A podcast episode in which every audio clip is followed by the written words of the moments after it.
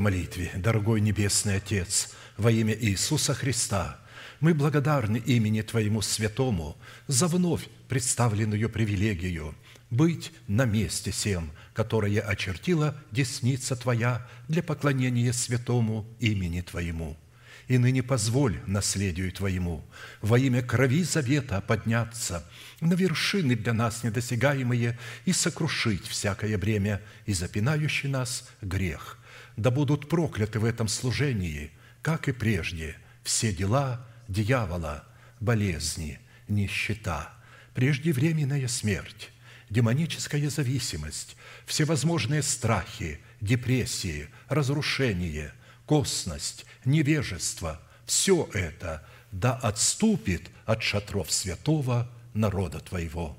И ныне Встань, Господи, на место покоя Твоего Ты и ковчег могущества Твоего, и да облекутся святые Твои спасением Твоим, и да возрадуются пред лицом Твоим. Дай нам больше от Духа Твоего, пропитай нас Духом Твоим святым, позволь нам найти светлое лицо Твое. Я представляю это служение в Твои божественные руки. Веди его рукою превознесенную, великий Бог – Отец, Сын, Дух Святой. Аминь. Да благословит вас Господь, можете садиться.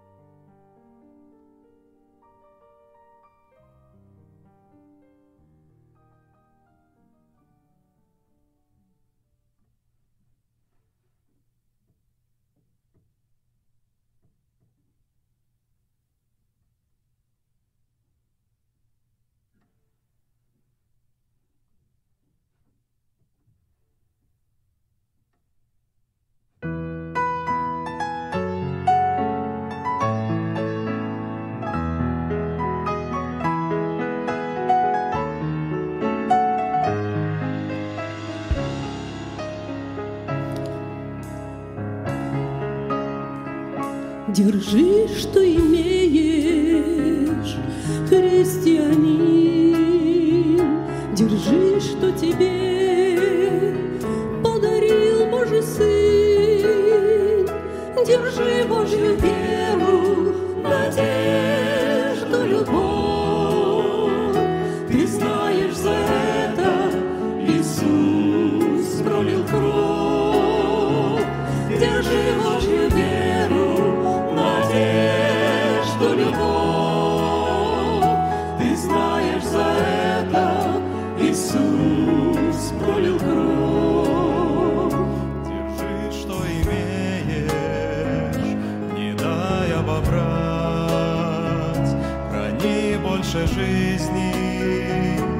Христа благодать.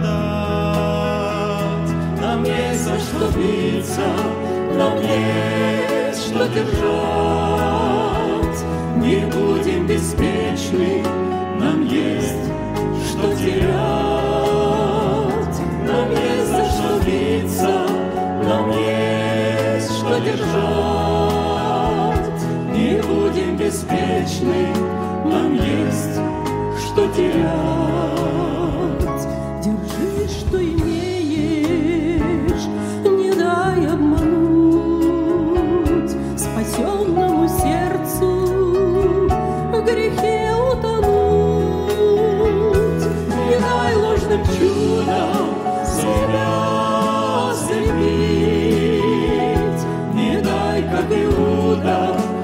Христу изменить. Дай ложным чудом себя ослепить. Не дай, как Иуда, Христу изменить.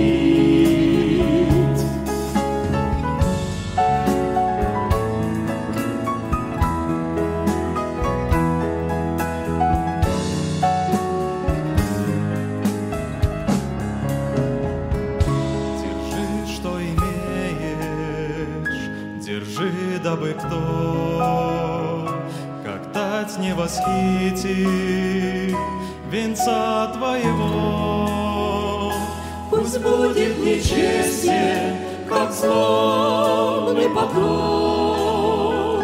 Держи свой венец, да поможет нам Бог. Пусть будет нечестие, как злобный поток. Держи свой венец, да поможет нам Бог. Держи, что имеешь, христианин.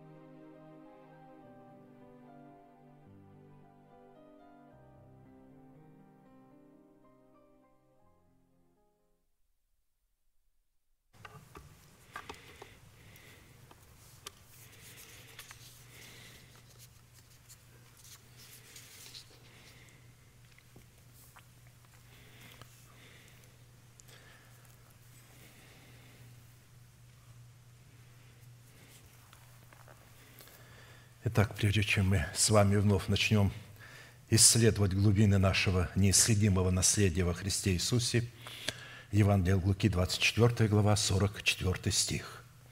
«И сказал Иисус ученикам Своим, вот то, о чем я вам говорил еще бы с вами, что надлежит исполниться всему написанному о мне в законе Моисеевом и в пророках и псалмах». Сказав эти слова, он стал удаляться от них, и облако взяло его из вида их. Исследование нашего наследия во Христе Иисусе, то, что случилось с Ним и исполнилось для Него, должно исполниться для нас с вами, учитывая, что мы с вами тело Христова – а посему все то, что написано в законе, в пророках и псалмах, надлежит также исполниться и для нас, как исполнилось для Христа, как и для главы. А посему, чтобы нам, как причастникам тела Христова, разделиться Христом исполнение всего написанного о Нем в Писании, мы продолжим наше исследование в направлении нашей соработы с истинной Слово Божие и со Святым Духом, открывающим истину в сердце в том, что необходимо предпринять со своей стороны, чтобы получить право на власть, отложить прежний образ жизни, чтобы облечь свои тела в новый образ жизни. Ефесянам 4, 22, 24.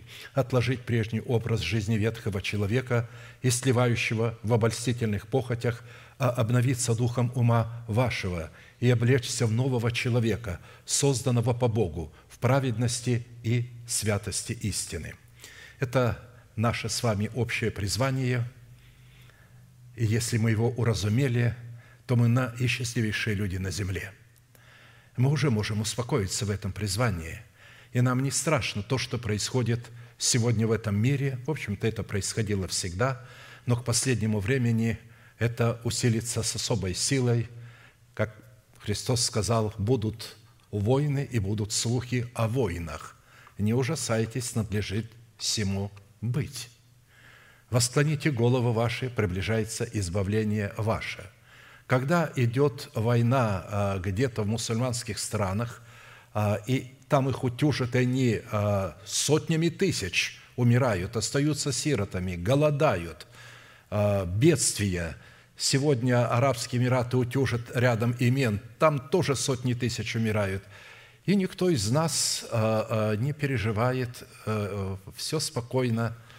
Но когда развили истерию, что идет на Украине война, перепуганные почему-то вот верующие мне звонят, ну ладно, звонят с Украины, там наши люди говорят, пастор, что нам делать? Я говорю, сидеть в подвалах или убегать, если можно выйти из города, если вам позволят – а, а, значит, Нацгвардия выйдет, потому что они, как живой щит, взяли и не пускают людей, заложниками взяли, заложили взрывчатку, посадили их в школе, там э, десятки тысяч студентов, иностранцев. То есть они действуют как террористы.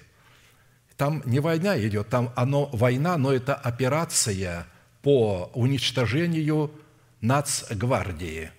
Всего лишь навсего – эта война не направлена против Украины, украинского народа, она направлена, чтобы избавить Украину от последователей Бендеры.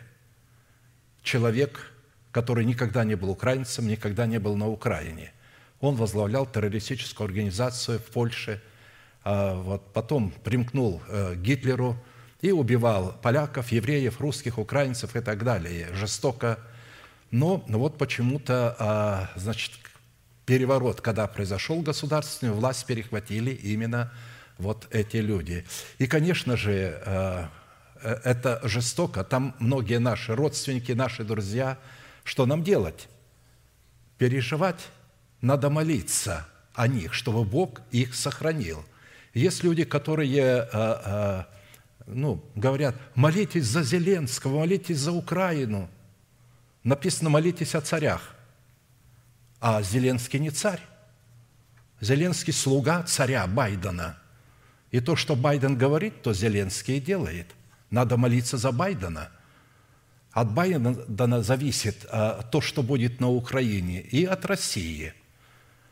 Ну вот сейчас эти два монстра, две великие сверхдержавы бьются э, за Украину. Те сделали Украину анти-Россией. Мы сейчас ехали, я говорю, вообще странно, когда пятидесятники садили людей в автобусе церковь и ехали на Майдан, где кричали «Москаляку на геляку, кто не скачет, тот москаль». Ну, вы представляете, они вместе со всеми там орали, кричали. А, а что, возмездия не будет за это? Конечно же, будет. Вот.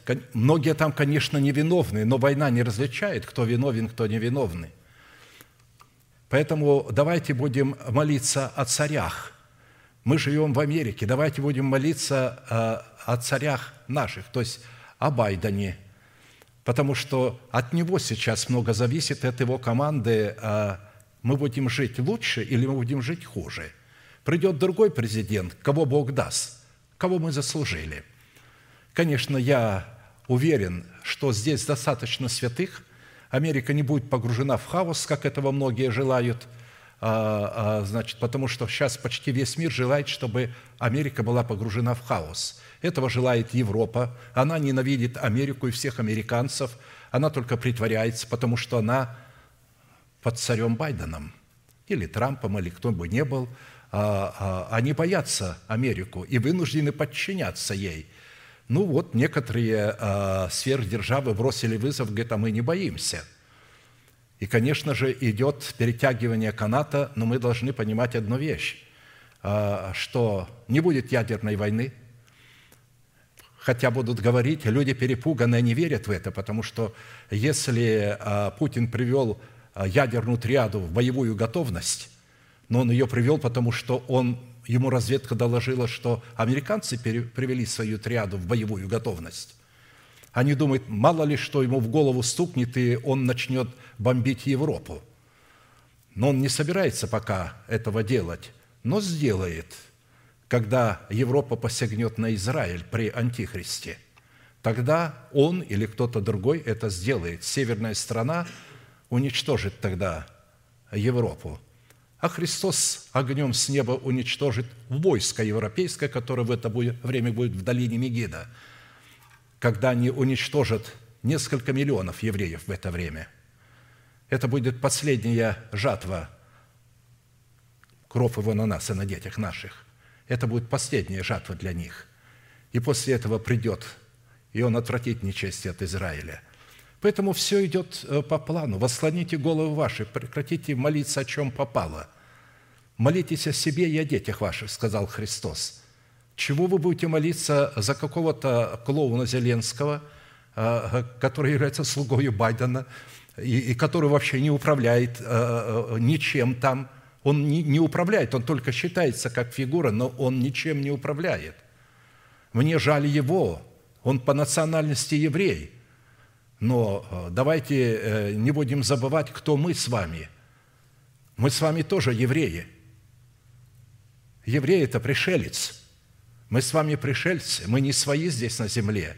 И давайте не будем думать, весь мир лежит возле, и будем знать, что Украина, Россия, Америка, Япония, все страны уже осуждены Богом на истребление. Запомним это – Мир уже осужден и только ждет своего суда.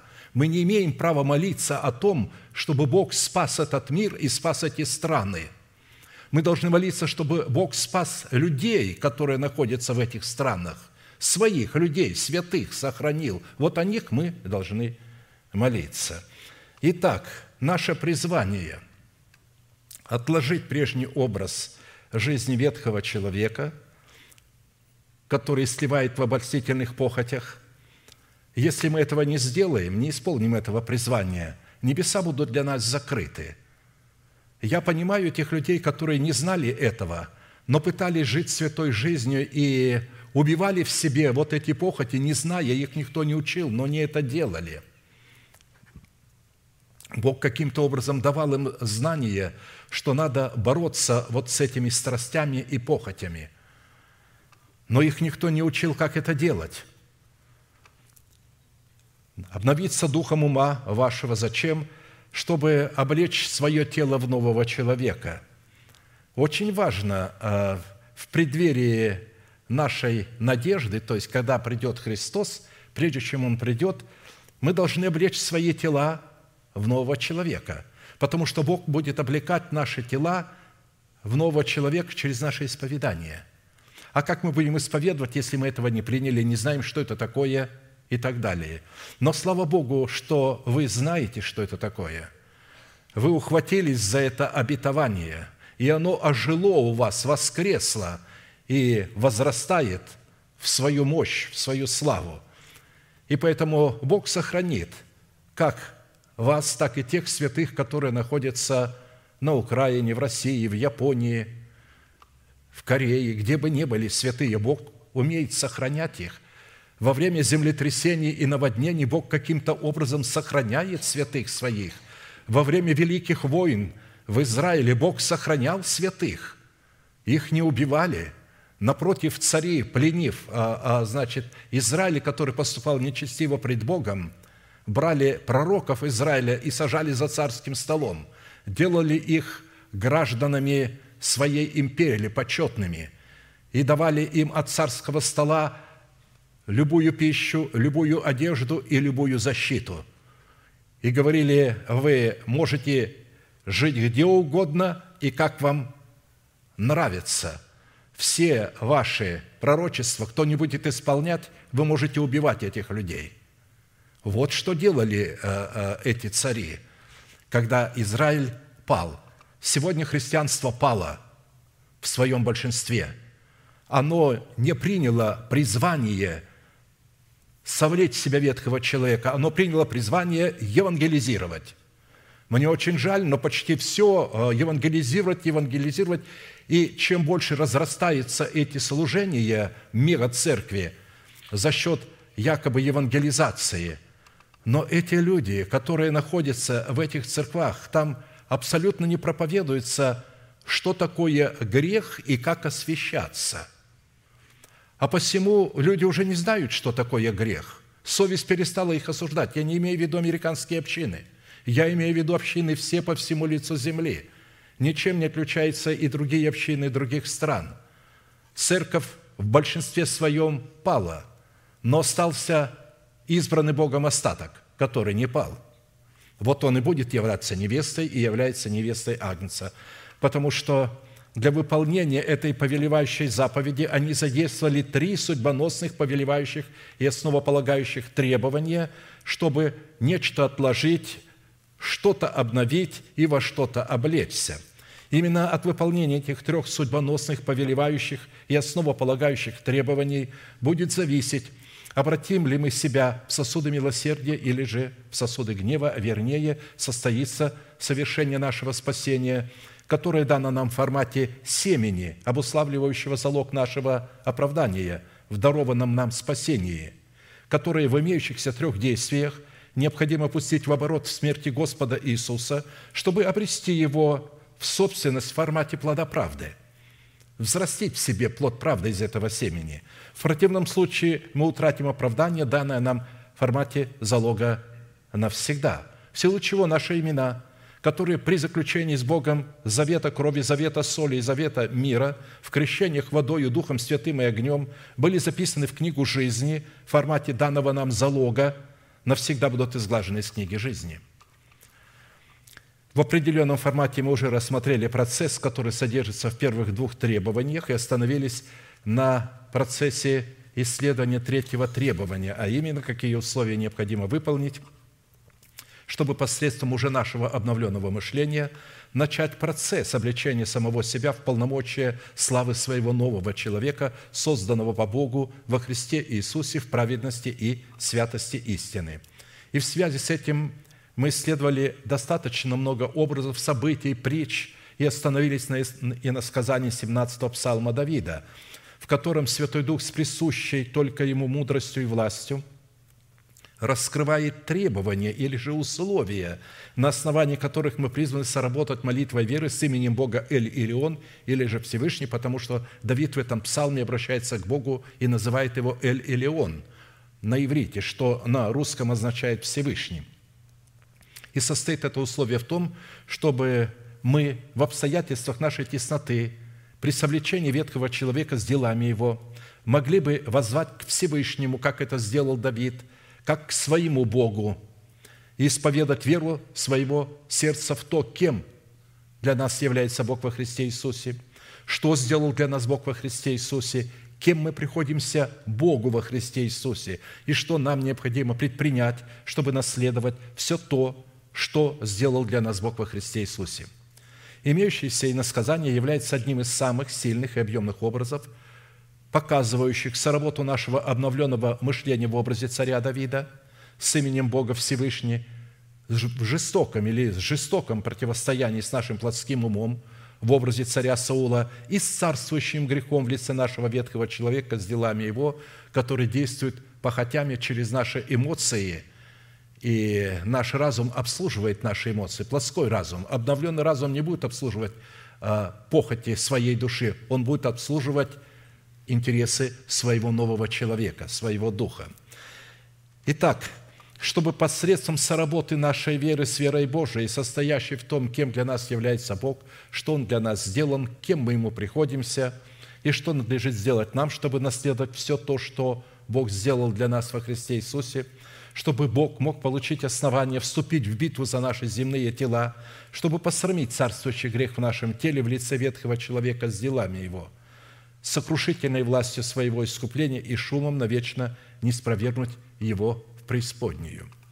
Разумеется, до определенного времени будет упразднение власти его. Он будет оставаться в нашем теле, но будет упразднен от власти, потому что мы его связываем. Многие из нас уже это сделали, связали его – а когда вы его связали, он уже не докучает вам. Конечно, вы чувствуете какие-то там вещи, старые его, но вы чувствуете, что вы можете легко не подчиняться им и говорить не то, что говорят ваши иногда обида или, или еще что-то, а говорить то, что сокрыто в вашем сердце. По своему характеру молитвенная песня Давида содержит в себе, как мы с вами уже знаем, три части, в которых представлен один из уникальных эталонов характера нашей правовой молитвы, присущей царям, священникам и пророкам.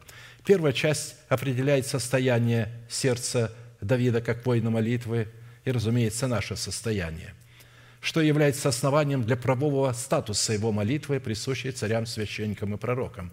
Какое будет у нас сердце, состояние, такой будет наша молитва – не все имеют право молиться, как цари, священники и пророки, а только если они действительно цари, священники и пророки. Молятся-то все, но их молитва – это как молитва Агари или как молитва людей, которые не относятся к храму. Они не священники, они к храму не относятся и приступать к Богу не могут. Они думают, что не приступают к Богу, когда говорят на иных языках. Так они думают. Другие думают, что не приступают к Богу, когда они к иконе э, свечку ставят около какой-то иконы и целуют то ли Матерь Божию, то ли Николая Угодника, то ли еще какую-то, какого-то святого. И они тоже думают, что они к Богу прикасаются таким путем. Но э, э, и там ложь, и там ложь. Говорение на иных языках не дает вам возможность прибегать к Богу. К Богу дает возможность прибегать только то, когда вы становитесь царем, священником и пророком – когда ваш разум обновленный становится царем, и тогда он подчиняется священнику, вашему новому человеку, и владеет своими чувствами, берет их в рабство и отдает их в рабство праведности. Итак, вторая часть как раз и раскрывает содержание правовой молитвы, присущей нам, как царям, священникам и пророкам – который дает Богу основание избавить нас в образе Давида от руки всех наших врагов, как в нашем теле, так и вне нашего тела. Третья часть в эпическом жанре описывает саму молитвенную битву, которая находится за гранью постижения ее разума человека, когда там грохочут молнии, громы, разгневался Бог, горячие угли сыпались, там написано. То есть э, это же все вот такой жанр, жанр интересный – вот, что Бог вышел навстречу, Он стал биться за наши тела. Там описывается, что происходит, когда мы даем Богу основание, что делает Бог. какие силы Он задействует для того, чтобы посрамить царствующий грех в нашем теле и облечь наши тела в нетление. Он задействует целые ангельские ополчения, которые находятся, мы их не видим, но они находятся вместе с нами. Сейчас эти ополчения припали и слушают то, что я говорю – с большим, возможно, вниманием, чем кто-то из сидящих. Потому что то, что я говорю, им не совсем известно. Им становится известно только через нас, дабы ныне соделалось известную через церковь, начальством и властям на небесах многоразличная премудрость Божия. А я говорю о премудрости Божией, открытой мне. Бог не ангелам ее открывает. Бог открывает детям своим ангелы сотворены, они не рождены от Бога. Мы с вами Его дети, и для них есть великая честь детей Божьих видеть, потому что Бога-то они не видели, Отца, но видят Его детей. И они видят не вот это наше физическое обличие, они видят нашего духовного человека, насколько он прекрасный, насколько он красивый. И каждый из нас какую-то определенную черту, какое-то определенное свойство – Небесного Отца отражает. И они вот по этим свойствам, по этим лицам могут составлять в себе образное впечатление, каким является Бог, которому они служат, служа нам. Ибо ангелы – суть служебные духи, посылаемые на служение для тех, которые имеют наследовать спасение. Итак, в определенном формате мы уже рассмотрели первую часть и остановились на рассматривании – второй части, которая раскрывает содержание правовой молитвы в восьми именах Бога Всевышнего. Познание и исповедание полномочий, которые содержатся в сердце Давида в восьми именах Бога, позволили Давиду возлюбить и призвать достопоклоняемого Господа, чтобы спастись от своих врагов. А Богу познание и исповедание истины, раскрывающей полномочия Его имен в сердце Давида, дало основание задействовать полномочия этих возможностей в битве против врагов Давида – Возлюблю Тебя, Господи, крепость моя, Господь твердыня моя и прибежище мое, Избавитель мой, Бог мой, скала моя, на Него я уповаю, щит мой, рог спасения моего и убежище мое. Призову достопоклоняемого Господа, и от врагов моих спасусь». Итак, пока мы будем рассматривать эти восемь имен, мы всякий раз будем все вместе говорить – Богу, кем Он для нас является. Итак, все вместе. Господи, Ты крепость моя.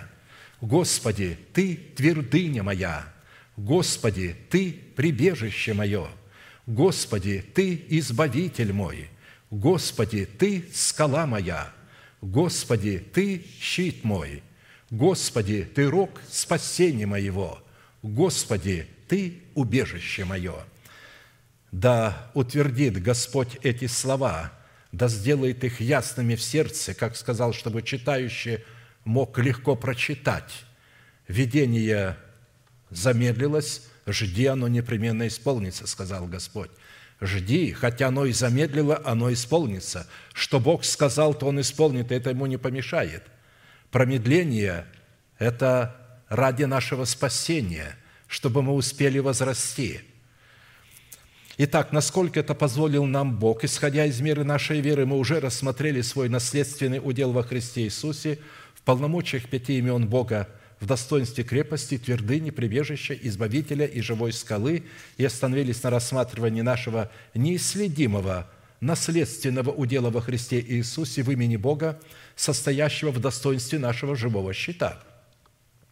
Учитывая же, что имеющийся род молитвы – в которой Давид исповедует свой наследственный удел в восьми именах Бога Всевышнего, обуславливает завет Бога с человеком, то познание восьми имен Бога, обуславливающих завет Бога с нами, является для нас стратегическим учением, которое предназначено быть призванием для воинов молитвы в достоинстве царей, священников и пророков, помазанных на царство над своим земным телом – то есть речь идет, что наша молитва должна быть стратегической. Мы должны знать, как молиться и о чем молиться. То есть мы должны молиться словами, которые изошли из уст Бога. И эти слова являются благими, они оформлены в обетование Божие и помещены в наше сердце. И если человек не принял данное ему помазание на царство над своим призванием, означенным в достоинстве своего перстного тела в статусе царя, священника и пророка, чтобы изменить его в достоинство небесного тела, то это откровение, предназначенное для поклонения Богу в молитве, не принесет ему никакой пользы, так как призвание спасти свою душу, чтобы установить свое тело истинной, содержащейся в искуплении Христовым. Имя Бога в достоинстве нашего живого щита представлено в Писании как живая защита, которая возводится Писанием для воинов молитвы в достоинство их живого воинского оснащения, то есть исповедания, живые слова. И назначение такого живого щита призвано Богом заступать нас и защищать нас, как воинов молитвы, воинствующих в интересах воли Божией. А посему имя Бога в достоинстве живого щита состоит в том, чтобы стать между нами и нашими врагами, и таким путем принимать на себя удар превратности зловещего рока, переданного нам через тленное или же греховное семя наших отцов. И чтобы дать Богу основание стоять как одесную нас, так и между нами и нашими врагами, чтобы как в одном, так и в другом случае принимать на себя удар, направленный против нас нашими врагами, нам необходимо сработать своей верой с именем Бога в достоинстве нашего живого щита – и двинулся ангел Божий, шедший пред станом сынов Израилевых, и пошел позади их. Двинулся и столб облачный от лица их, и стал позади их, и вошел в средину между станом египетским и между станом израильским. И был облаком и мраком для одних, и освещал ночь для других. И не сблизились одни с другими всю ночь. То есть, почему Бог пошел сзади? Потому что а, древние воины, у них спина никогда не была защищена. У них была защищена грудь, был щит, а сзади его должен был защищать другой воин. Они шли вот такими вот рядами. И у нас точно так. Почему всегда и услышал я голос позади себя? Почему Бог не говорит спереди? Да потому что а, мы вооружены, а, а Бог не будет против этого оружия говорить, потому что Он свет. Почему Он говорит, сними, убери свое оружие, когда разговариваешь со мною, сними обувь с ног твоих, потому что обувь – это оружие света, обувши ноги в готовность благовествовать мир, то есть быть светом для мира. Это оружие света. Почему Он становится чтобы э, мы не светили Ему, потому что Он для нас свет, мы не можем быть для Него светом. Поэтому э, мы обличены в оружие света, и Он сзади разговаривает с нами, голос Его слышен сзади. Это, конечно, образно. Но когда э, в видениях Бог говорит к человеку, то именно они будут слышать голос сзади. А когда Бог будет говорить внутри человека, они будут слышать голос внутри себя – Итак, в данных обстоятельствах, когда Египет нашей души попытается возвратить нас в рабство, наш новый человек при сотрудничестве с именем Бога «Живая защита» будет слышать в свой адрес шум преследующего его врага, от которого он был освобожден, путем того, что смертельный удар, направленный против нашей свободы от греха, в это время пойдет на Христа. То есть Христос возьмет на себя, потому что если Он нас уже искупил от греха, а грех нападает на нас – а Он нас искупил. И если мы приняли это искупление, то этот грех падает на Него. Что искупил, это значит взял на себя наш грех. Он сделался грехом за нас.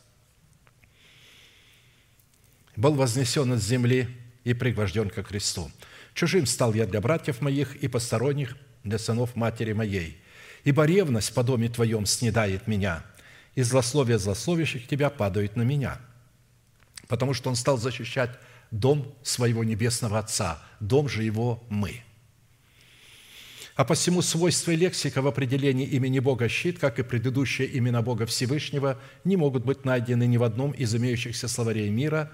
Таким образом, быть нашим живым щитом, чтобы принимать на себя наследственный удар зловещего рока, преследующего нас через тленное семя наших отцов, это защищать и заступать нас от гнева Божия – защищать и заступать нас от обольщения лукавого, защищать и заступать нас от злого и клеветнического языка, защищать и заступать нас от проклятия всякого рода болезни, защищать и заступать нас от проклятия нищеты, защищать и заступать нас от проклятия преждевременной смерти, защищать нас от суетной жизни, переданной нам от отцов.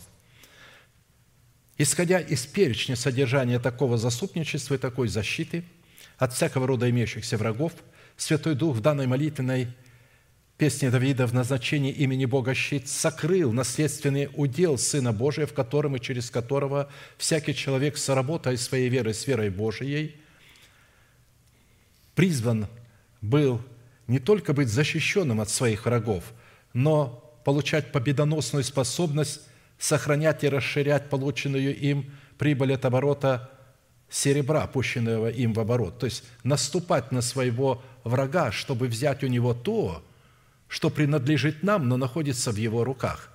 Потому что если вы защищаетесь, то вы никогда не возьмете то, что принадлежит вам. Бог сказал, вот обетованная земля, она ваша – но если бы они устроили глухую защиту за Иорданом, чтобы на них цари не нападали, они бы не взяли, им надо было нападать, защищаться и нападать. И они брали город за городом, город за городом. Я э, прекрасно понимаю, когда какую-то сферу в нашей теле мы победили или в нашем свойстве, а какая-то сфера еще не побежденная, она еще находится в руках – когда мы делаем не то, то, не то, что хотим, то это говорит, что эта сфера еще находится в руках врага, и нам надо ее забрать. Учитывая такой необходимый тендем или такой союз Бога и человека, для нас становится жизненно важным определить в каждой сфере нашего бытия как роль Бога, так и роль человека. И для этой цели, как и в предыдущих именах Бога, призванных являться уделом нашего спасения, нам необходимо было рассмотреть четыре классических вопроса, которые помогут нам познать суть нашего наследия в имени Бога живой щит, чтобы дать Богу основание задействовать Его в битве за усыновление наших тел. Итак, какими определениями и свойствами Писания наделяет имя Бога в назначении Его славного имени щит? Какое назначение в роли нашей защиты Бог отвел для себя, а какую роль возложил на нас? Какие условия необходимо выполнить, чтобы дать Богу основание позволить нам войти – в неисследимое наследие Его имени, в достоинство живого щита нашей веры и по каким признакам следует испытывать самого себя на предмет того, что мы действительно сработаем с именем Бога щит. При этом будем помнить, что все деяния Бога, связанные с нашей защитой, призваны производиться через соработу нашей веры с верой Божией, в которой обусловлены как роль Бога функции нашего помощника, так и наша роль функции ответственного лица – а это означает, что до тех пор, пока мы не выполним нашей роли, состоящей выше трех указанных требованиях, у Бога не будет основания выполнить свою роль, чтобы разрушить державу смерти в нашем теле и на ее месте воздвигнуть державу жизни, чтобы защитить нас от врага, живущего в нашем теле – не имея ясных и исчерпывающих ответов на эти вопросы, которые мы можем получить исключительно через наставление вере, у нас не будет никакой возможности пустить в оборот серебро в достоинстве имеющегося у нас залога спасения, чтобы получить свое спасение в собственность в плоде правды, взращенного нами в едеме нашего сердца.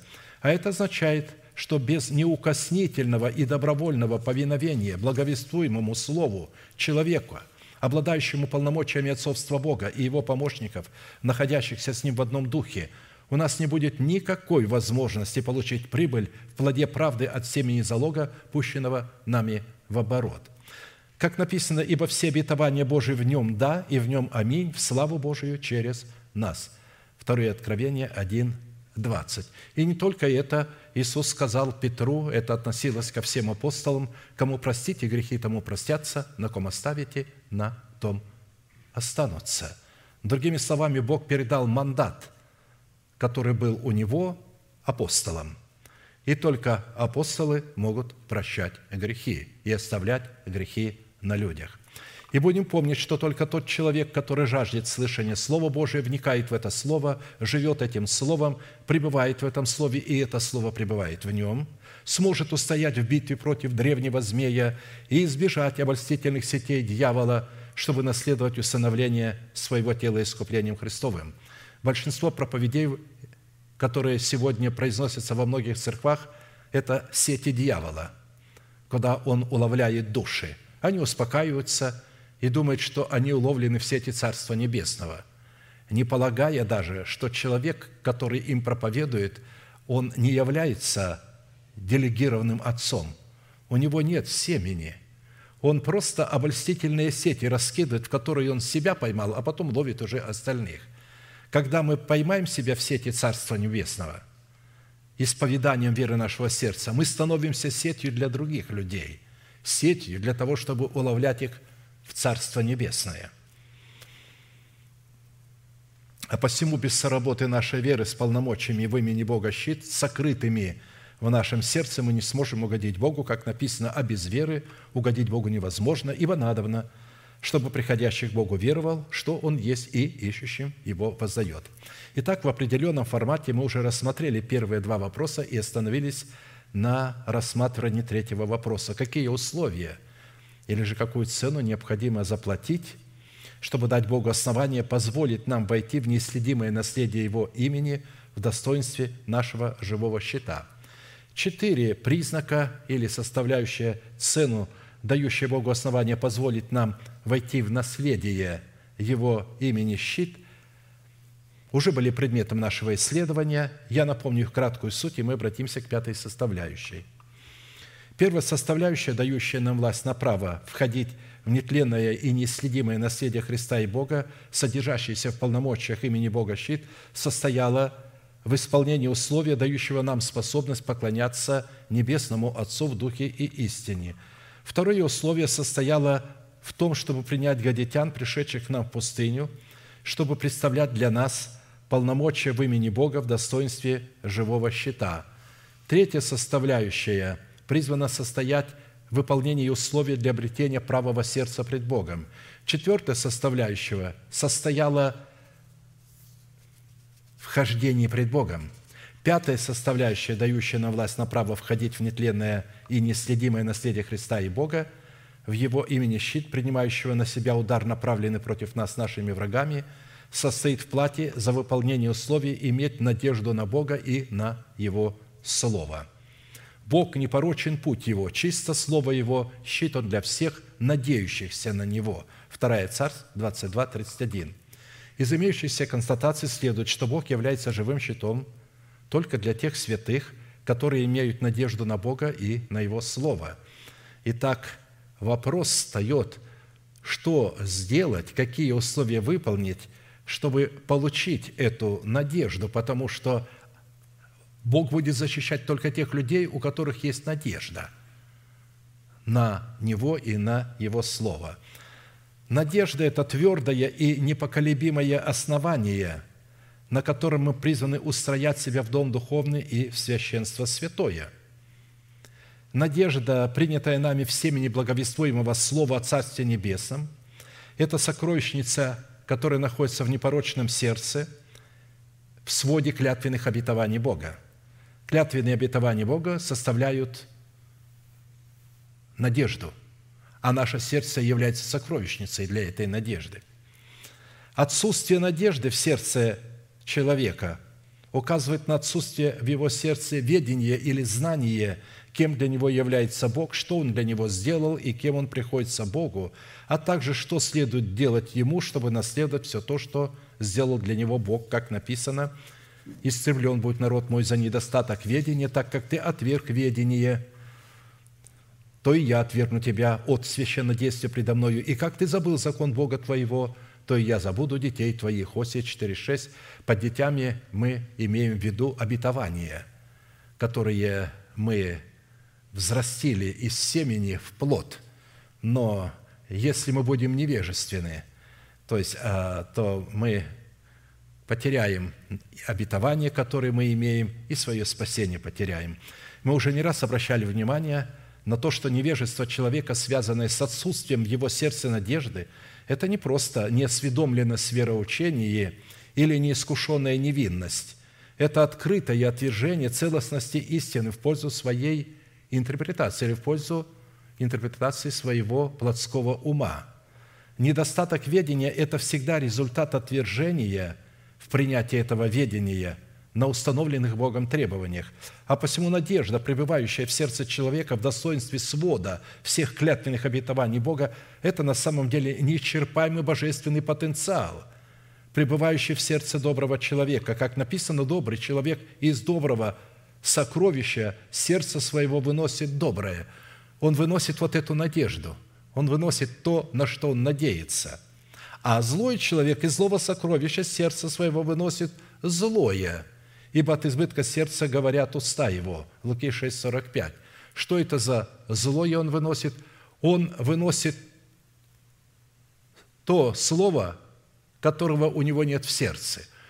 Он берет Писание и говорит то же, что говорят и те люди, но не выносят содержимое сердца, а он выносит содержимое Писания, которого нет в сердце.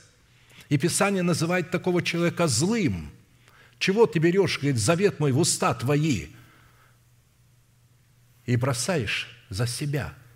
Ты же не понимаешь, что такое заповедь Божия и как ее исполнять, что каждая заповедь имеет устав в последовательности, как исполнять, что следует делать и как делать. У тебя есть свои заповеди, у тебя есть свои правила, которые ты назвал откровениями Божьими. У тебя есть пророки дубравные и валовые, которые тебе пророчествуют, как служить Богу. Ты же не признаешь Писание за светоч откровений. Что скажет Бог через этот сосуд? Но этот сосуд вообще слова не знает. Он не обращается к слову. Итак, добрый человек из доброго сокровища сердца своего выносит доброе. То есть истину, сокрытую в сердце, надежду. А злой человек из злого сокровища сердца выносит злое, ибо от избытка сердца говорят уста его. То есть вот эта надменность человека, зло, а, и Бог воспринимает это за зло, когда Он берет Писание и исповедует, а его нет в сердце. Итак, добрый человек – это человек, который выносит из своего сердца добрую надежду на Бога и на Его Слово – Исходя из этого принципа, я напомню некоторые определения того фактора, каким образом почва нашего сердца, которая по своему происхождению и по своему определению являлась злой, становится доброй, которая способна сделать свое сердце сокровищницей надежды на Бога и на Его Слово. Почему эти люди не могли поместить надежду в сердце? Они слышали, они слушают Слово, но они не очистили сердце от мертвых дел – оно злое, оно не очищено от мертвых дел. И поэтому им приходится повторять эти же слова. Они говорят то же, что говорим и мы. Но только мы выносим из сердца, а они выносят из того, что мы говорим, и говорят «написано». Мы тоже говорим «написано», но мы говорим «написано». Ясно начертай.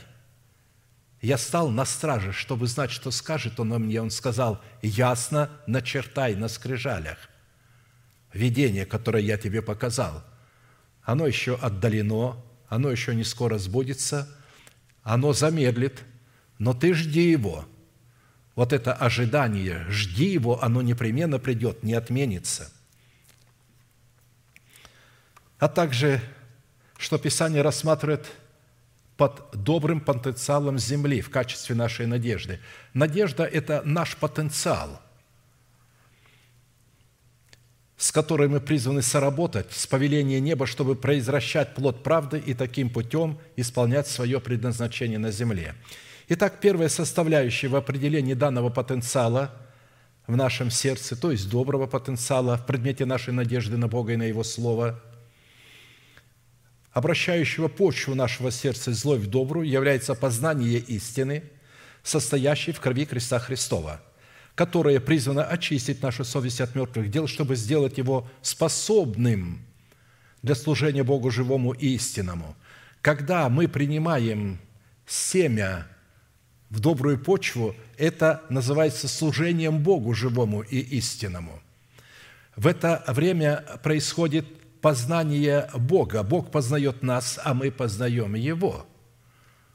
Потому что Бог является прибежищем только для тех людей, у которых сердце очищено от мертвых дел. Потому что слово «прибежище» означает одно из значений – прибегать к Богу, приступать к Богу. Пророк э, говорит, «Я приступил к пророчице, и она родила». Видите, слово «приступать к Богу» – это брачное, брачное такое взаимоотношение, где человек познает свою жену, а жена познает своего мужа. Поэтому и здесь а, а, мы познаем Бога, а Он познает нас. Когда мы принимаем Его Слово, мы познаем Его, это Слово. Таким образом, мы познаем Бога в Его Слове, а Он таким образом познает нас – Кровь Христа, который Духом Святым принес себя непорочного Богу, очистит совесть нашу от мертвых дел для служения Богу живому и истинному евреям. 9.14. Я не буду распространяться. Вы знаете, каким образом работает кровь Христа и каким образом работает крест Христов, что они друг друга друг без друга не работают, что невозможно обладать возможностями крови, сокровищницей этой, если не будет ключа креста Христова. Потому что крест Христов отделяет нас от производителя греха, а кровь очищает сделанный грех. А уже крест отделяет от производителя греха. Вторая составляющая в определении доброго потенциала в нашем сердце, в предмете нашей надежды на Бога и на Его Слово, которое обращает почву нашего сердца злой в добрую, это доброе семя, принятое в добрую почву нашего сердца, состоящее в обетовании Царства Небесного в предмете державы жизни, то есть семя Царства Небесного, не просто спасение. Христос проходил и проповедовал Царство Небесное. Люди не любят говорить о Царстве Небесном, они любят говорить о спасении, даровом спасении, потому что за Царство надо платить. Чтобы войти в Царство, надо платить. А за спасение, как они полагают в своем умишке плотском, не надо платить.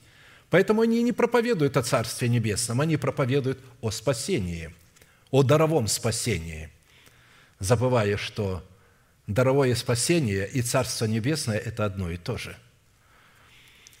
Именно это дает Богу основание быть нашим живым щитом, принимающим на себя удар, направленный против нас нашими врагами. Ибо знаем, что вся тварь совокупно стенает и мучится до ныне, совокупно, то есть вместе со всеми, то есть все творение Божье стенает и мучится. Разумеется, стенать и мучиться может только разумное творение, обладающее высоким интеллектом. Это ангельские иерархии. Они мучатся до ныне. И не только она, вот это творение – но и мы сами стенаем и мучаемся до ныне, имея начаток Духа, в оригинале «имея начальство Духа». И мы в себе стенаем, ожидая усыновления, искупления нашего тела. Ибо мы спасены в надежде. То есть, а надежда, надежда же, когда видит, не есть надежда. Ибо если кто видит, то чему его и надеется. Но когда надеемся того, чего не видим, тогда ожидаем в терпении. Римлянам 8, 22, 25. Это, как я часто объясняю, что ваши родители положили вам на счет, на ваше имя несметную сумму. Но они говорят, что ты не можешь воспользоваться ей, пока ты не выполнишь определенные условия. А у вас нет средств, но вы должны эти условия выполнить. И вот когда вы выполняете это условие, тогда вы можете снимать со счета, тогда Бог может быть вашим и моим живым щитом – Надежда в достоинстве свода клятвенных обетований Бога, принятая нами в добрую почву сердца, это неисследимый и неиссякаемый потенциал жизни вечной, призванный открываться в установленное Богом время, в установлении нашего тела искуплением Христовым через повиновение нашей веры, вере Божией, когда мы называем уже сейчас несуществующее существующим. Человека, который очистил свою совесть от мертвых дел – для служения Богу живому и истинному Писание именует в достоинстве доброго семени и относит его к сынам царствия. Мы с вами уже говорили, когда мы принимаем семя, мы сами становимся семенем. Чтобы вы поняли, э, приступили к Христу ученики его и сказали, изъясни нам притчу о плевелах на поле. Он же сказал им в ответ, сеющий доброе семя есть Сын Человеческий, поле есть мир, доброе семя – это сыны Царствия. Видите, э, принимая в себя семя о Царстве Небесном, мы становимся сами семенем, потому что а, чтобы взрастить семя или же пустить в оборот залог своего спасения, взрастить вот это семя, которое мы приняли, нам нужно умереть вместе с этим семенем. Мы стали семенем. А семя не принесет плода, пока не умрет. Как апостол Павел говорит, безрассудный. Разве ты не знаешь, что семя, пока не умрет, не принесет плода? Ты говоришь, будет воскресенье, не будет. Для того, чтобы было воскресенье – Нужно погрузить себя в смерть Христа, чтобы воспользоваться воскресением Христовым. Посему он говорит, что сыны царствия – это доброе семя, а плевелы – это сыны лукавого. Это те, которые в своем сердце, оно не очищено от мертвых дел, а они говорят, я принимаю это слово, которое я слышу. Да будет мне по слову Твоему, Господи. Вот это сыны лукавого. Сказав это, они потом верят, что это работает, и начинают исповедовать Слово Божие, но оно не могло быть помещено в их сердце. Это злая почва, и Писание говорит, «Плевелы сыны лукавого, враг, посеявший их, есть дьявол». Дьявол – это обольститель, что вы поняли. Сатана – это противник, у него много имен, но что такое дьявол? Это обольститель, обманывает – когда он открывает одну истину и делает ее такой прекрасной, э, вот, о крови Христа, что вы там все получаете, она может вас защищать, но он не открывает истину о кресте. Он не открывает, что она не работает истина о крови, если вы не несете своего креста и не сработаете с крестом Христовым. Вот в чем суть. Жатва есть кончина века, а жнецы – суть ангелы. Посему, как собирает плевел и огнем сжигает, так будет при кончине века сего. Пошлет Сын Человеческий ангелов своих, и соберут из царства его все соблазны, делающих беззаконие». Вот а, а, это не совсем удачный перевод. Невозможно отдельно соблазны собрать. Соблазны можно собрать только вместе с соблазняющим. Ведь кто-то соблазняет нас делать то или другое. Кто-то соблазняет нас принимать наркотик, пить вино и курить. Ну, кто-то же соблазняет нас в нашем общении. Мне периодически приходят молодежь, каются. Я говорю, ты один это делал? Нет, говорит, нас группа.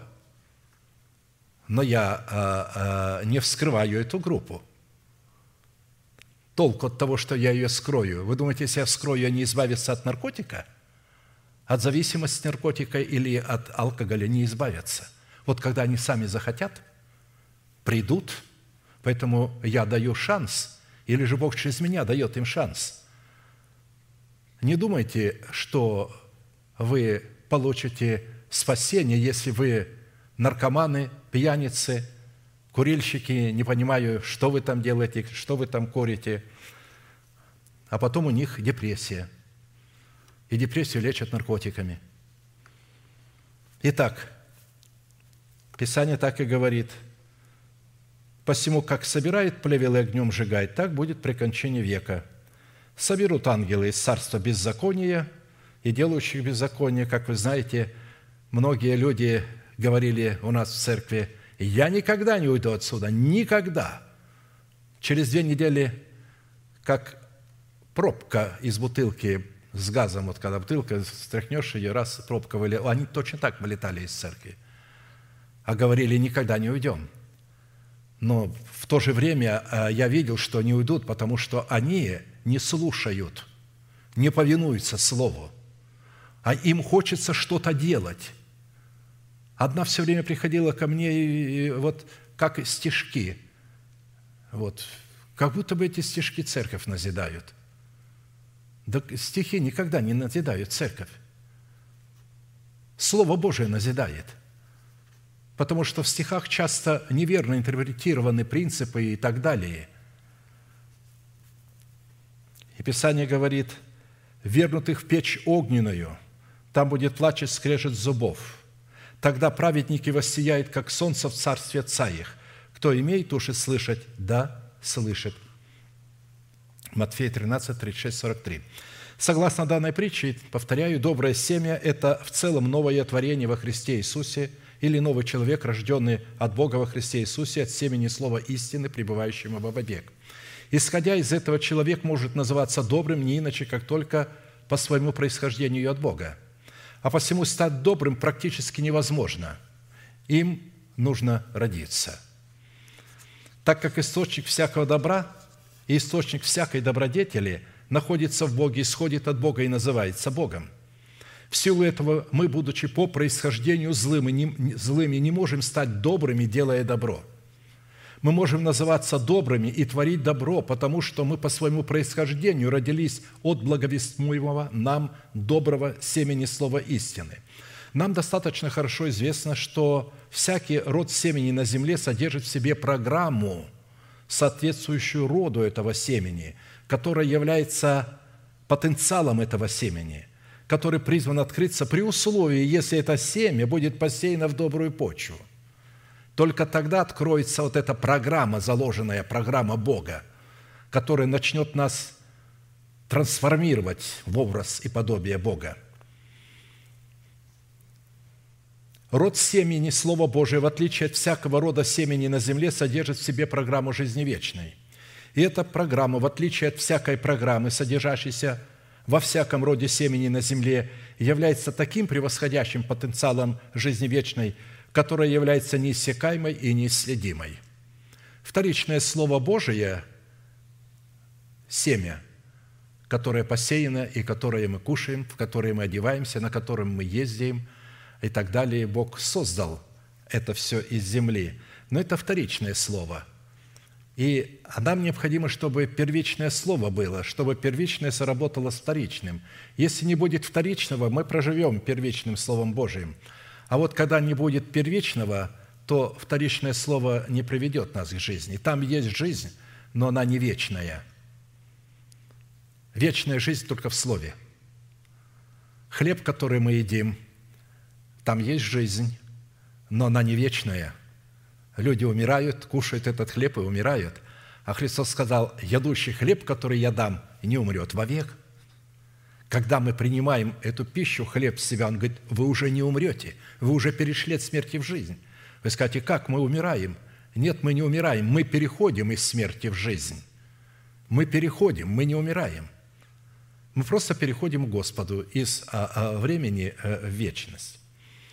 Итак, преддверием а, раскрытия потенциала будущей надежды в установлении нашего тела искуплением Христовым будет явлено знамение, состоящее в размежевании плевелов в лице нечестивых и беззаконных людей от пшеницы в лице избранного Богом остатка и связывание этих плевелов в связки, которые будут являться определенного рода религиозными союзами – Третья составляющая в определении доброго потенциала в нашем сердце в предмете нашей надежды на Бога и на Его Слово, обращающего почву нашего сердца из злой в добрую, является наше причастие к славному наследию святых и безмерное величие могущества Бога в нас, верующих, по действию державной силы Его.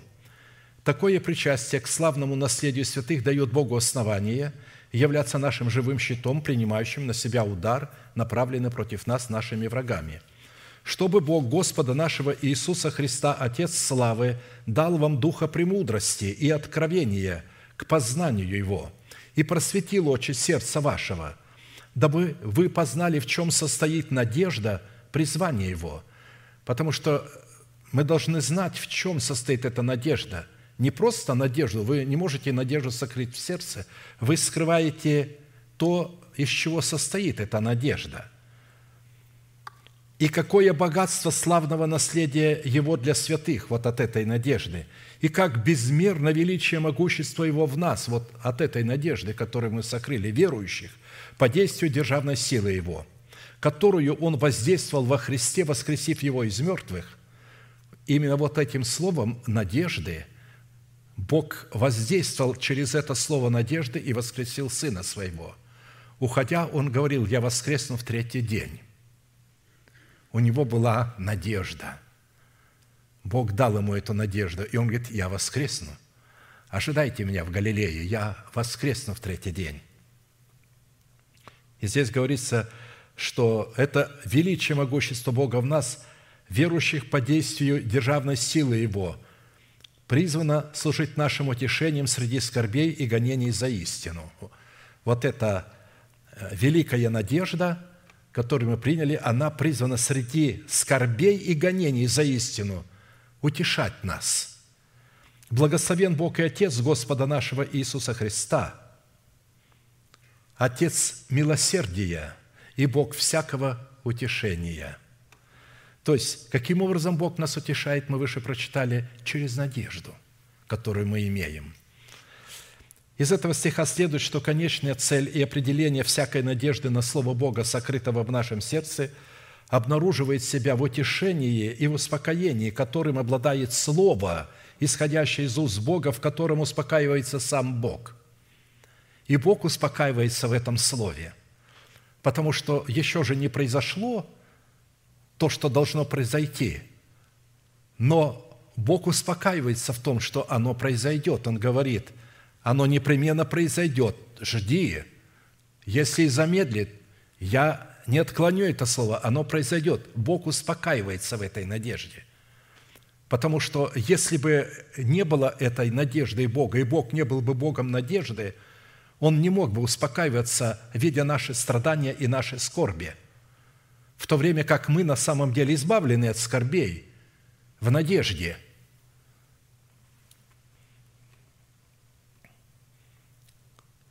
И увидел Бог все, что Он создал, и вот хорошо весьма. И был вечер, и было утро, день шестой. И совершил Бог к седьмому, к седьмому дню дела свои, которые Он делал, и почил в день седьмой от всех дел своих, которые делал. И благословил Бог седьмой день и осветил его, ибо он и почил от всех дел своих, которые Бог творил и созидал. Бытие 1, 31, а также Бытие 2, 2, 3. Исходя из имеющегося смысла, конечный результат всякого доброго дела находит свое выражение и свое воплощение в субботе, которое является телом Иисуса Христа в лице избранного Богом остатка, в котором успокаивается Бог и который является Его домом. Бог успокаивается в своем доме. Этот дом – это Его надежда, и Он ее приведет к славе – и сказал Господь Моисею, говоря, «Скажи сынам Израилевым так, «Субботы мои соблюдайте, ибо это знамение между мною и вами в роды ваши, как завет вечный, дабы вы знали, что я Господь, освящающий вас. И соблюдайте субботу, ибо она свята для вас. Кто сквернит ее, тот да будет предан смерти». Кто станет вонную делать дело, та душа да будет истреблена из среды народа своего. Всякий, кто делает дело в день субботний, да будет предан смерти.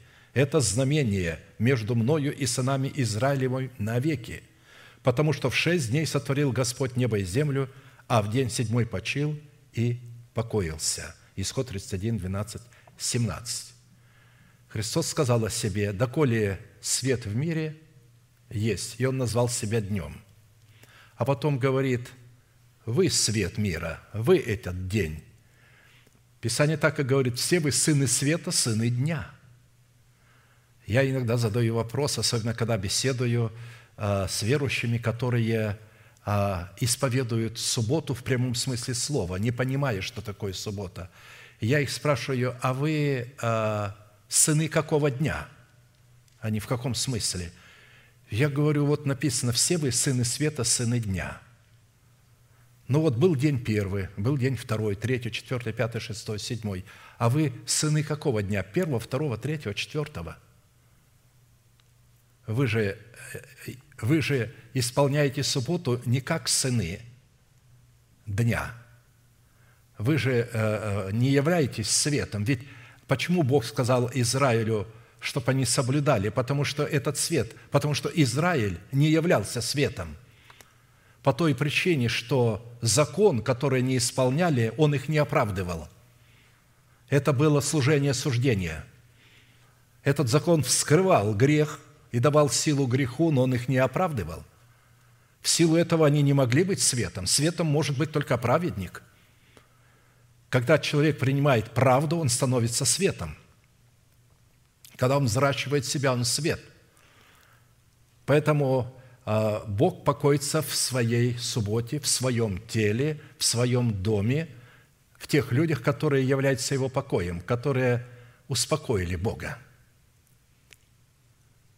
А чтобы успокоить Бога, надо вот эти все шесть дней творения пройти. Надо быть первым днем, вторым, третьим, четвертым, пятым, шестым и потом стать седьмым днем. Потому что каждый день что-то делал. И после каждого дня наступала ночь, а потом наступал другой день. Так и у нас с вами. Мы погружаемся в смерть Господа Иисуса и восстаем вновь. Каждое обетование, чтобы взрастить любое обетование, за каждое обетование надо погружаться в смерть, чтобы получить это обетование в воскресенье. Мы не можем погрузиться одноразово за все обетования сразу, чтобы их потом целиком все сразу получить. Нет, вот так не происходит. Город за городом израильтяне брали – и за каждый город, который они брали, им нужно было погружаться, погружаться в смерть Господа, чтобы получать плод этого города в воскресении образно. Так и здесь, чтобы какое-то обетование принять, мы его принимаем в семени, становимся сами семенем, умираем и потом принимаем это обетование. Обетований очень много, но есть обетование, которое содержит в себе все другие обетования – вот вы знаете, что обетование нетленного тела содержит в себе все другие обетования. Все. Потому что они все были сфокусированы только на то, вот это Дом Божий, здесь Бог успокаивается. Да, хорошо, когда вы взяли а, обетование и очистили вашу совесть от мертвых дел. Но вы очистили, а это только начало. Это только начало. Теперь в эту добрую почву надо принять семя – а потом это семя взрастить в плод. И только вот плод может взращивать, взращенный плод успокаивает Бога. И вы успокаиваетесь в этом плоде, и я вместе с вами. Когда мы исповедуем, когда мы поем, когда мы поем и думаем, о чем мы поем, когда мы не просто поем, а молимся этой песней. И тогда э, это обетование ожидает – Бог сказал, человек, нарушающий мою субботу, будет предан смерти. Шестая евреям говорится, не оставляйте собрания вашего. И дальше говорится, не остается жертвы за грех, как некое страшное ожидание суда и ярость огня, готового пожать противника. Видите, это не только в Старом Завете, и в Новом Завете. Человек, нарушающий субботу, от того, что вы не можете прийти, заболели, или же поехали в отпуск – вы не нарушаете субботы. Суббота нарушается тогда, когда пренебрежение. Человек не идет на служение из-за пренебрежения, потому что у него есть нечто, и ради чего-то он пренебрег. Вот как Исав пренебрег первородство свое и сказал, что мне это первородство, дай мне поесть, мне лишь бы, э, чтобы мы поняли, это пренебрежение. Можно ходить сидеть здесь и пренебрегать телом Христовым, пренебрегать этим собранием, отзываться о нем негативно, возмущаться, не воспринимать слова пастора, воспринимать то, что хочется, а то, что не хочется, нет, вот это давай, а это я не хочу. Нет, есть агнца всего целиком надо, испеченного на огне – Итак, человек, который не является субботой Господней, через органическое слияние с избранным Богом остатком в лице конкретного собрания святых, которая обладает статусом доброй жены, не может обладать почвой доброго сердца, а следовательно не может иметь в своем сердце неиссякаемого и неследимого потенциала, который содержится в надежде на Бога и на Его Слово, чтобы дать Богу основание являть себя для такого человека в качестве живого щита, принимающего на себя удар, направленный против него врагами, находящимися как в его теле, так и вне его тела в лице ветхого человека с делами его. Четвертая составляющая в определении доброго потенциала в нашем сердце в предмете нашей надежды на Слово Божие, обращающего почву нашего сердца злой в добрую, является лучшая надежда, помещенная в наше сердце.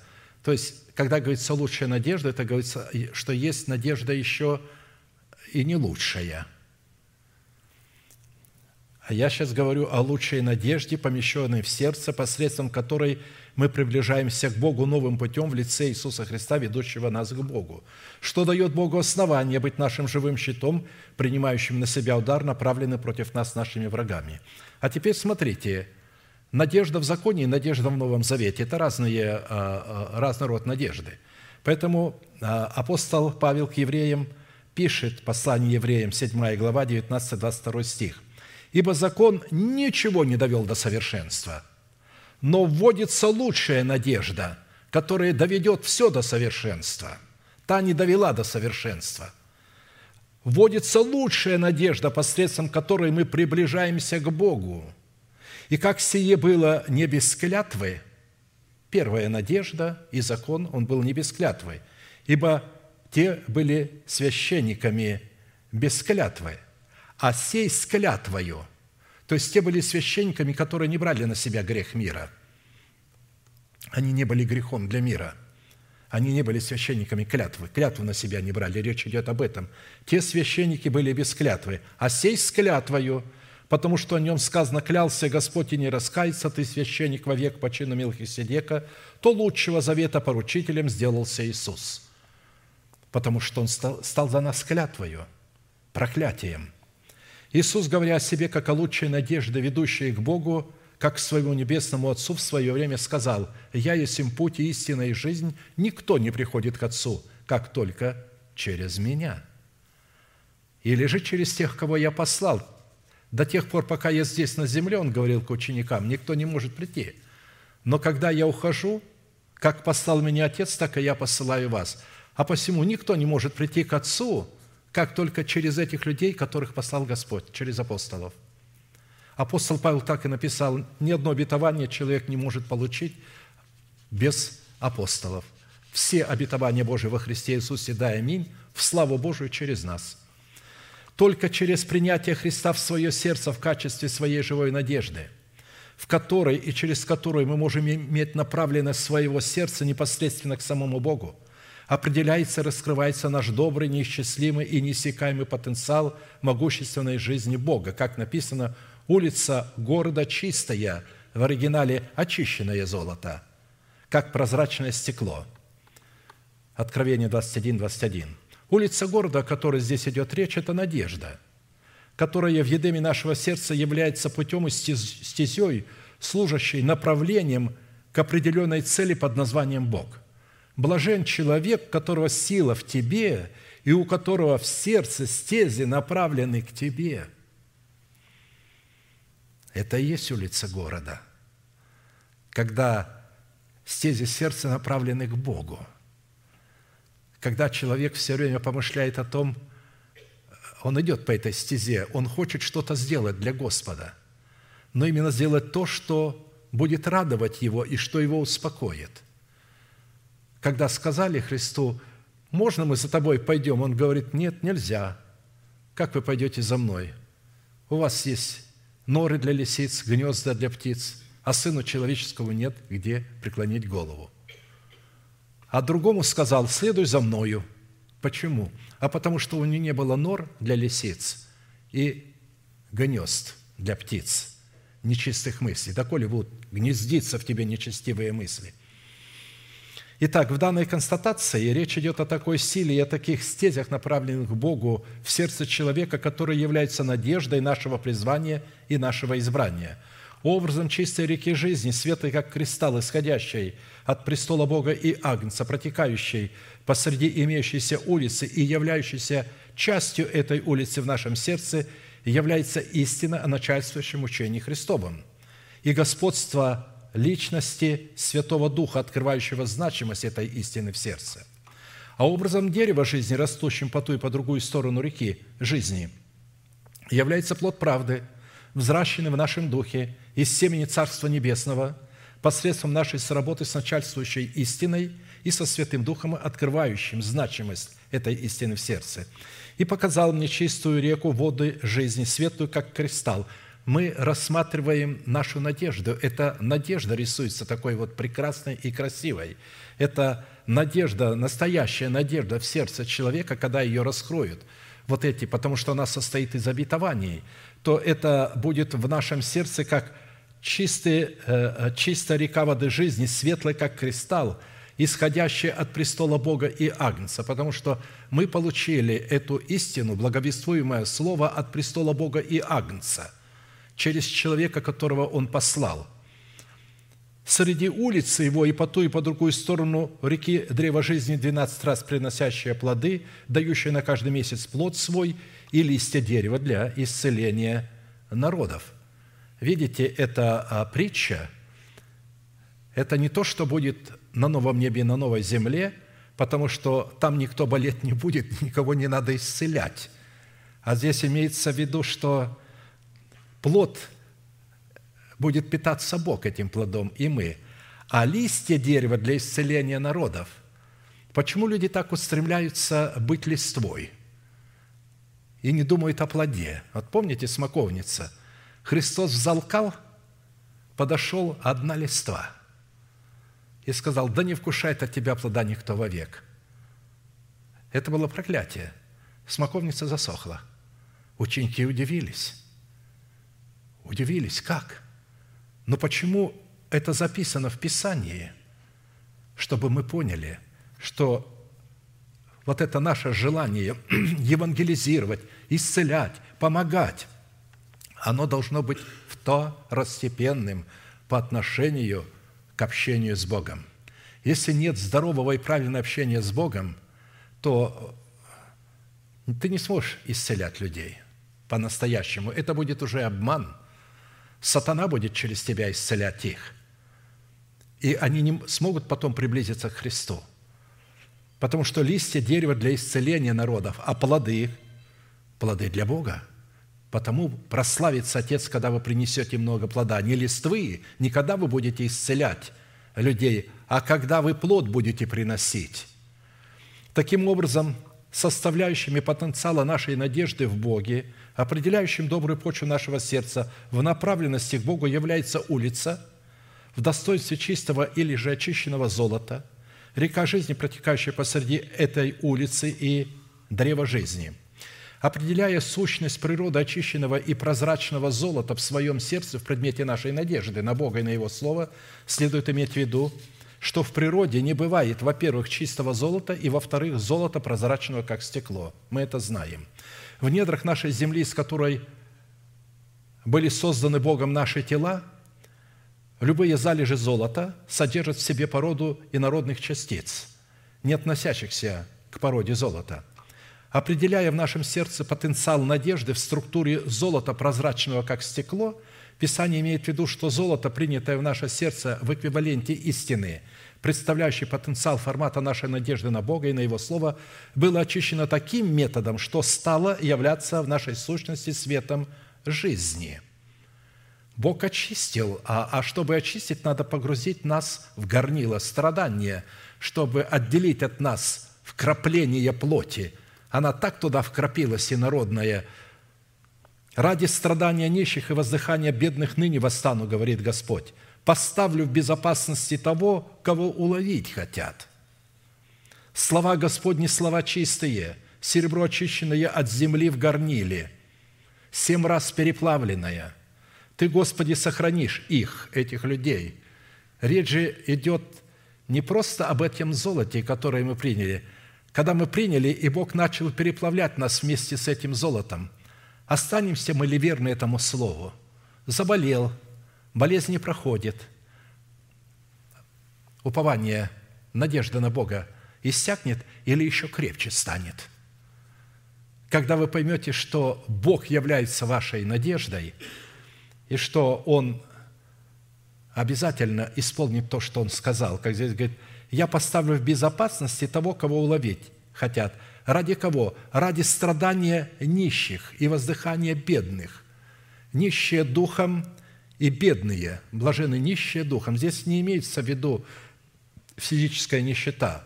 Он имеет, имеет в виду нищих духом. Блажены нищие духом, ибо их есть Царство Небесное. Вот ради воздыхания таких бедных и нищих я восстану.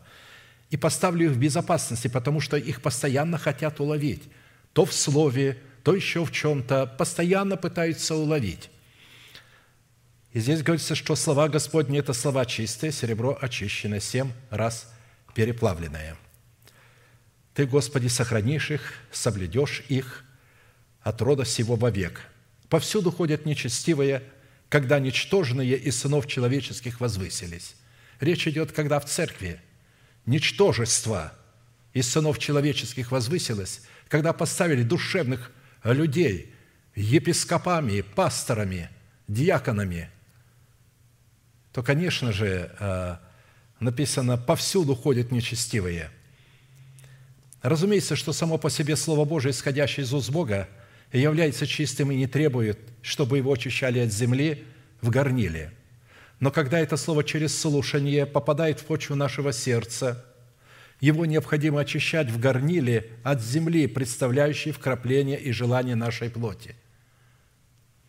Если человек не обладает внутри себя потенциалом такой надежды, которая переплавлена и очищена от вкрапления нашей плоти, то почву такого сердца нельзя назвать доброй.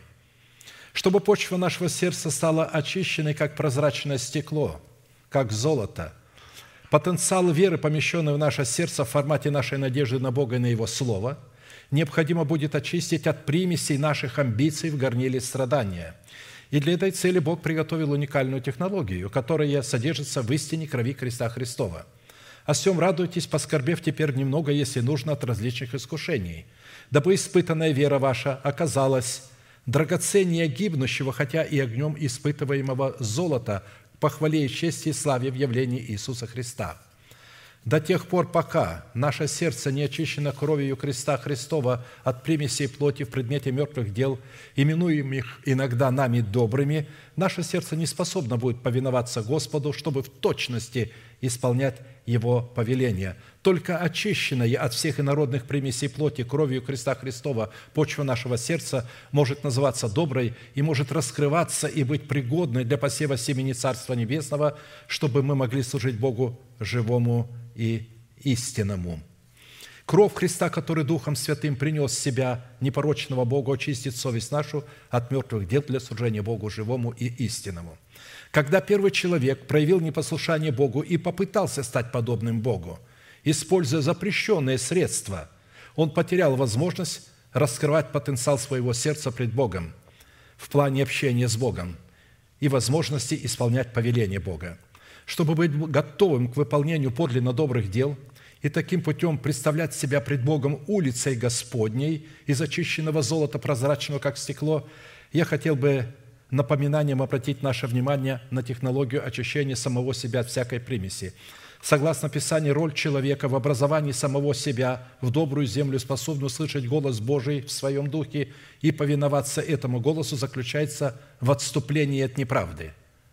То есть очищение – это отступление, это размежевание – с людьми, которые являются беззаконными, нечестивыми или умерли для Бога.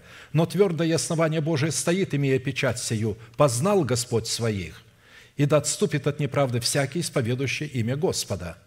А в большом доме есть сосуды не только золотые и серебряные, но и деревянные, и глиняные, и одни в почетном, а другие в низком употреблении. Итак, кто будет чист от всего, тот будет сосудом в чести – освященным и благопотребным владыке, годным на всякое доброе дело». Во-первых, отступить от неправды означает принять решение отступить и уклоняться от всякого так называемого добра и зла, источником которого является наша плоть. Во-вторых, чтобы отступить от неправды, необходимо преследовать добрую цель, обусловленную нашей надеждой, которая призвана обнаруживать себя в ожидании Господа Иисуса Христа с неба.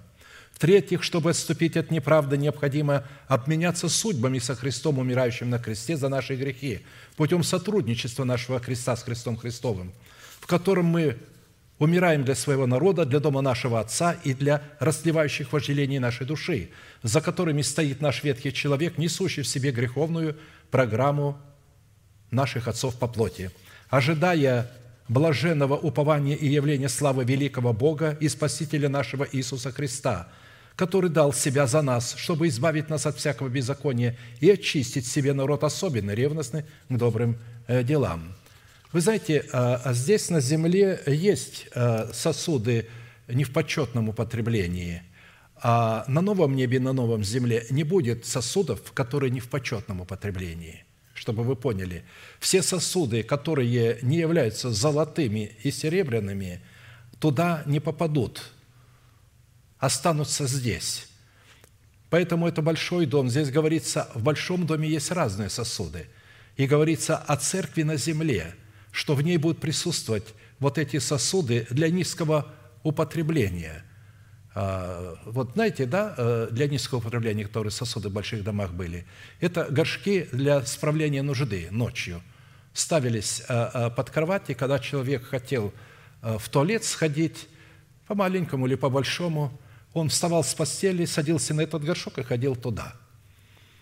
Так вот, вот такие сосуды в церквах – это те, которые вместо того, чтобы благословлять и снисходить к святым, они разглашают худую молву.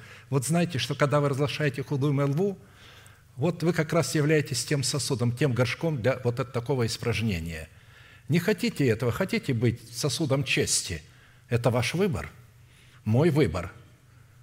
Так что у нас есть для этого все. Итак, подводя итог назначению и функции нового пути к Богу в крови креста Христова – обуславливающего суть нашей надежды на Бога и на Его Слово, следует, если наша одежда не обнаруживает себя в формате истинной крови Христа Христова, у Бога не будет никакого основания быть для нас живым щитом, принимающим на себя удар, направленный против нас нашими врагами, находящимися как в нашем теле, так и вне нашего тела.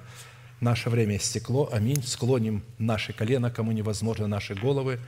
Будем молиться и благодарить Бога за эту удивительную надежду нашего призвания и нашего избрания, которую мы поместили в наше сердце, которое содержит в себе весь свод обетований Божиих, и самое главное обетование – это установление нашего тела искуплением Христовым. Будем молиться, да благословит нас Господь.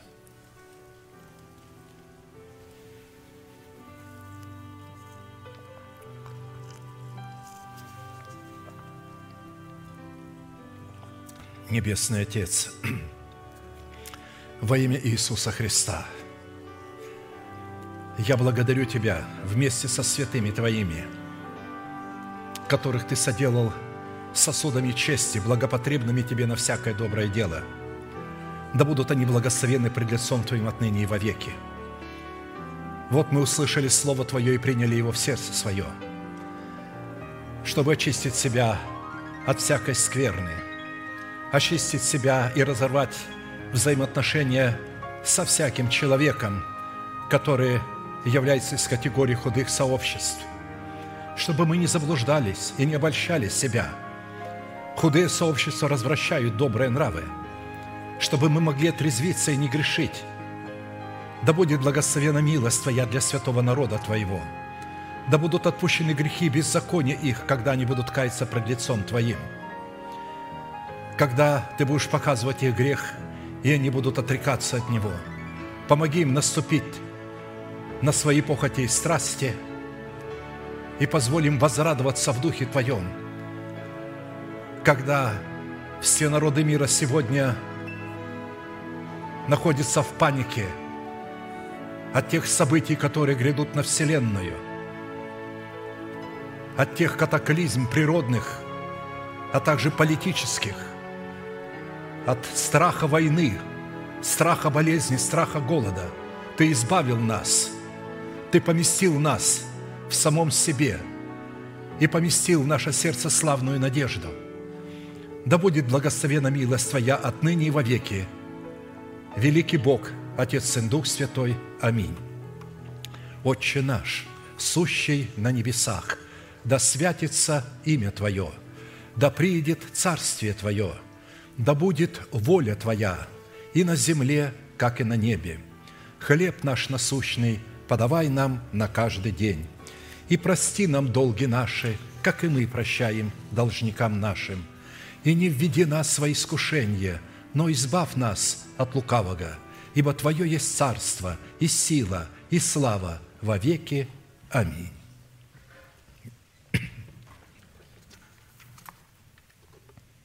Только в Иисусе счастлив я всегда. Счастлив, защищен от всяких слухов, от всяких страхов.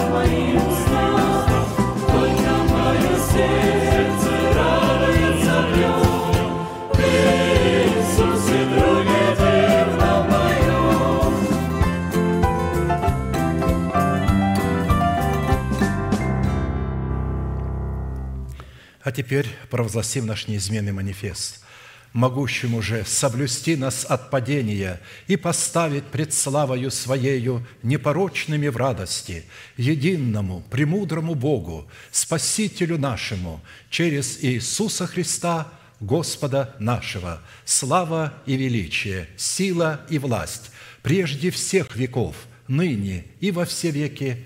Аминь. Наше служение будет продолжаться с 10 до 12. Это молитва бдения для спецназа воинов молитвы. Следующее служение будет в воскресенье в 12 часов дня. Теперь с миром Божьим да благословит вас Господь в пути вашем и жилищах ваших. Можете поприветствовать друг друга.